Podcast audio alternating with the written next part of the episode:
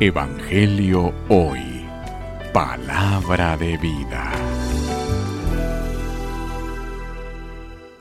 Lectura del Santo Evangelio según San Lucas. Gloria a ti, Señor. En aquel tiempo, hallándose Jesús en medio de una multitud, un hombre le dijo, Maestro, dile a mi hermano que comparta conmigo la herencia. Pero Jesús le contestó, Amigo, ¿quién me ha puesto como juez en la distribución de herencias?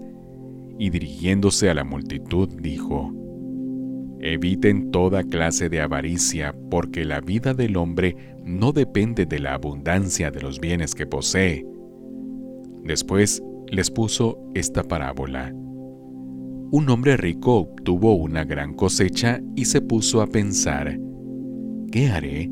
Porque no tengo ya en dónde almacenar la cosecha.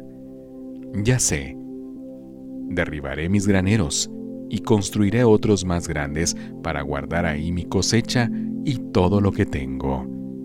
Entonces podré decirme, ya tienes bienes acumulados para muchos años, descansa, come, bebe y date a la buena vida. Pero Dios le dijo, insensato, esta misma noche vas a morir. ¿Para quién serán todos sus bienes? Lo mismo le pasa al que amontona riquezas para sí mismo y no se hace rico de lo que vale ante Dios. Palabra del Señor.